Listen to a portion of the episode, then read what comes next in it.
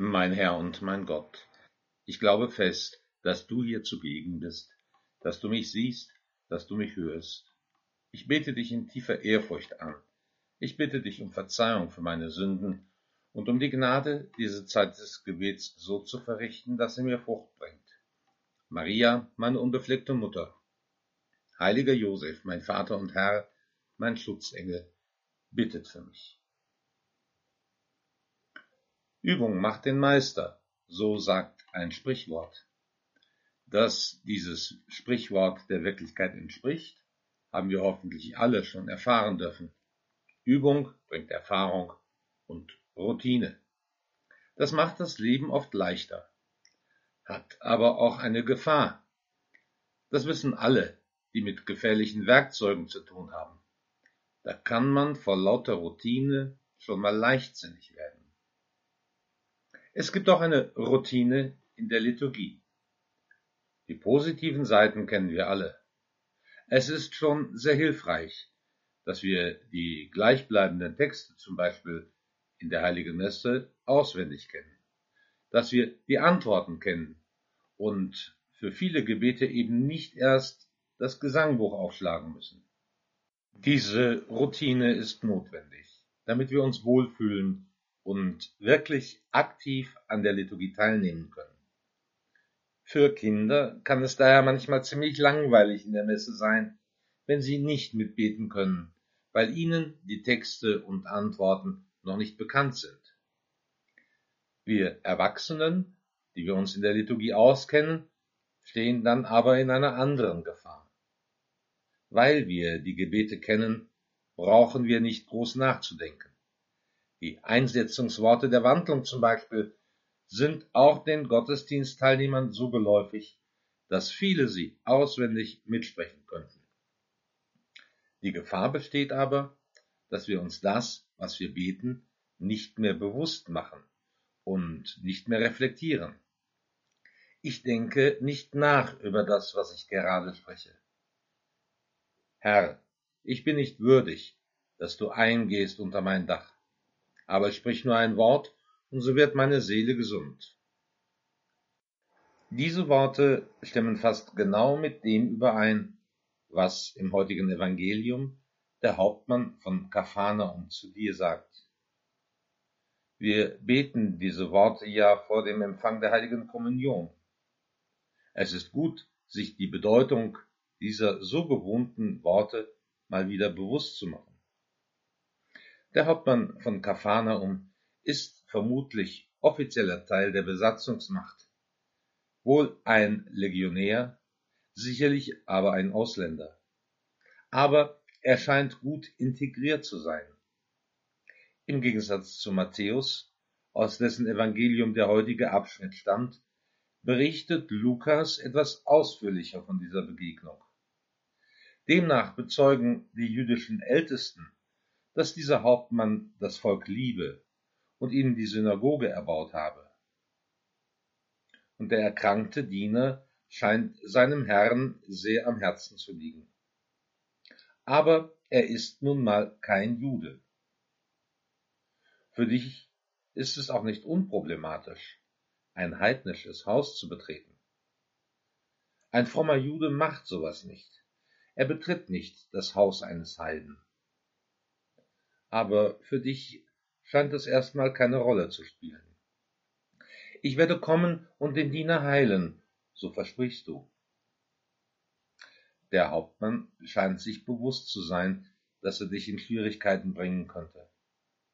Mit seinen Worten bringt er seinen Respekt vor dem jüdischen Gesetz zum Ausdruck. Und er hat offensichtlich eine große Hoffnung oder ein starkes Zutrauen in deine Macht dass du nämlich auch aus der Ferne ein Wunder wirken und heilen kannst. Dieses Vertrauen wird belohnt. Zur selben Stunde ist der Diener geheilt. Herr, ich bin nicht würdig, dass du eingehst unter mein Dach, aber sprich nur ein Wort, und so wird meine Seele gesund. Niemand kennt den Namen des Hauptmanns, aber solange das Evangelium verkündet wird, wird man sich an ihn erinnern. Und in jeder Feier der heiligen Messe bedienen wir uns seiner Worte, um unsere eigene Verfasstheit auszudrücken. Dann ist es gut, wenn es nicht nur eine Gewohnheit ist, eine Routine, die uns inhaltlich nicht mehr anrührt. Bin ich tatsächlich nicht würdig, dass der Herr zu mir kommt, in mein Herz einzieht? Im Grunde betrifft das ja die gesamte Routine des Kommunionempfangs. Die Macht der Gewohnheit beinhaltet die Gefahr, dass der gesamte Kommuniongang zu einer Routine wird, über die ich nicht mehr besonders nachdenke. Wir gehen ja heute üblicherweise Bank für Bank nach vorne, empfangen den Leib Christi und gehen wieder zurück. Aber wenn es keine Routine sein soll, was muss sich dann bei mir ändern? Herr, du wirst eins mit mir. Ich nehme dich in mir auf. Und sicher bin ich nicht aus eigener Kraft würdig, dass du mir diese Ehre zuteil werden lässt. Deshalb muss ich dich auch immer wieder bitten, das Wort zu sprechen, das meine Seele gesund macht. So wie damals in Kapharnaum ist es ein Akt der Gnade, wenn du dein Wort sprichst und damit meine Seele gesund machst. Ich bin mir darüber klar, dass es nicht mein persönliches Verdienst ist, dass ich dich empfange. Herr, schenk mir doch bitte etwas von der Haltung des Hauptmanns von Kapharnaum. Es ist die Haltung der Hoffnung und der Zuversicht, dass du meine Seele heilst. Es ist das Vertrauen in deine Macht, dass du heilst, auch wenn ich deine verborgene Gegenwart in der Hostie nicht sehen kann. Es ist das Vertrauen in dich, dass du die Macht hast zu wirken, auch wenn ich deine Gegenwart nicht mit meinen Sinnen erfahren kann. Und das Wort, das du sprechen kannst, das kann meine Seele gesund machen. Bitte hilf mir, dass ich diesen Augenblick des Einswerdens mit dir nicht als eine Routine praktiziere, in der ich mir über das, was gerade geschieht, keine Gedanken mehr mache. In diesen Tagen stehen wir am Anfang des Advents. Das bedeutet, dass wir mit dem Volk des alten Bundes auf dein Kommen warten, wenn du dein Volk retten wirst.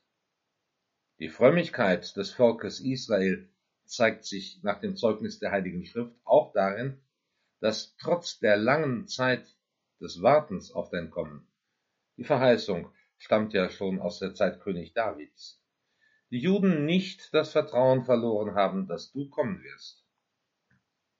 Wahrscheinlich hat der Hauptmann von Kapharnaum diese Zuversicht der Juden gekannt, vielleicht sogar bewundert und sich an ihr aufgerichtet.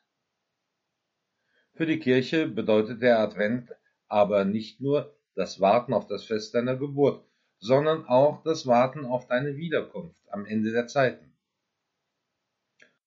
Von daher ist der Empfang der heiligen Kommunion immer ein Vorgeschmack dieser Wiederkunft am Ende der Zeiten.